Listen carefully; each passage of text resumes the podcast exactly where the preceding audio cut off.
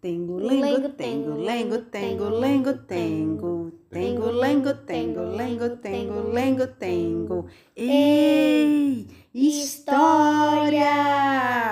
Quem quiser ouvir é só parar. Depois do plim, vai começar. Tengo, lengo, tengo, lengo, tengo, lengo, tengo. Tengo, lengo, tengo, lengo, tengo, lengo, tengo.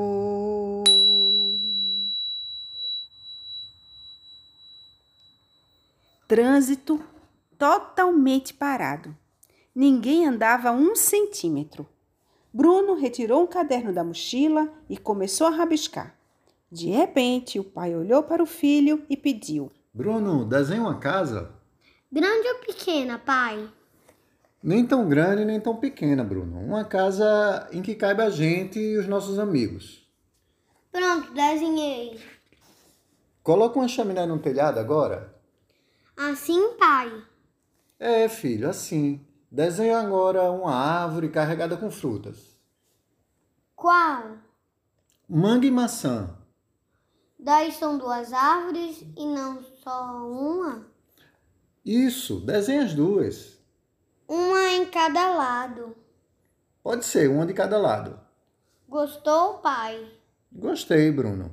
Mas desenha um cavalo, pode desenhar também um monte de galinha, uma vaca, um gato, um cachorro. Dá muito trabalho, pai.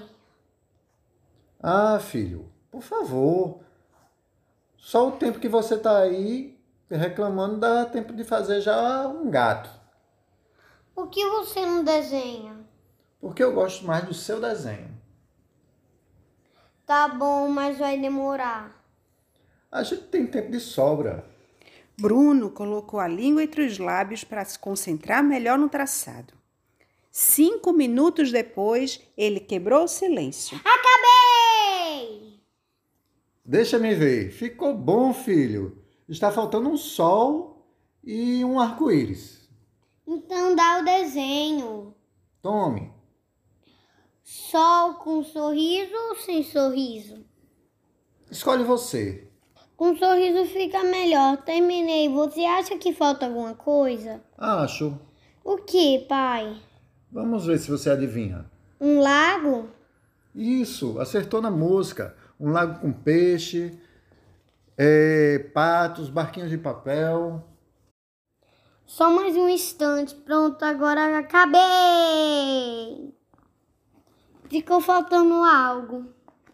Só assinar. Isso é fácil, prontinho.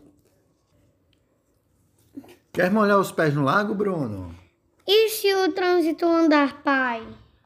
A gente volta. Então vamos.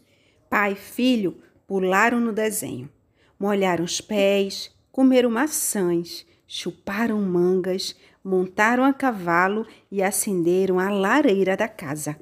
O tempo parou e os dois cuidaram dos animais e foram procurar o pote de ouro no final do arco-íris. E lá estava ele, cheio de moedas. Os dois abraçaram-se, pularam de alegria e encheram os bolsos. Aí, de repente, um barulho estranho, batidas no vidro do carro. Tio, tem um trocado? Era uma menina. Pai, dá o desenho para ela. O pai olhou com surpresa para o filho, olhou para a menina e perguntou: Você quer? A menina olhou o desenho por cima e encheu a boca para falar. Que linda, obrigada, moço. Mal deu tempo para eles perguntarem o nome dela, conversarem um pouco mais. A menina pegou o desenho e saiu correndo por entre os carros. Pai e filho deram as mãos e ficaram em silêncio. As buzinas tocaram e eles nem escutaram. Os dois estavam correndo nos olhos felizes da menina, correndo num lugar bonito demais.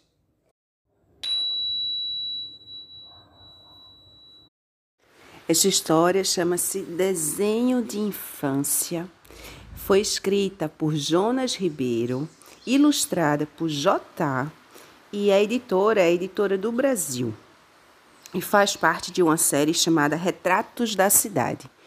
E hoje a gente teve uma participação, duas participações especiais na, na história, que foi o menino Gabriel, de 7 anos de idade, que fez a voz de Bruno e da menina, e o pai de Gabriel, Yuri,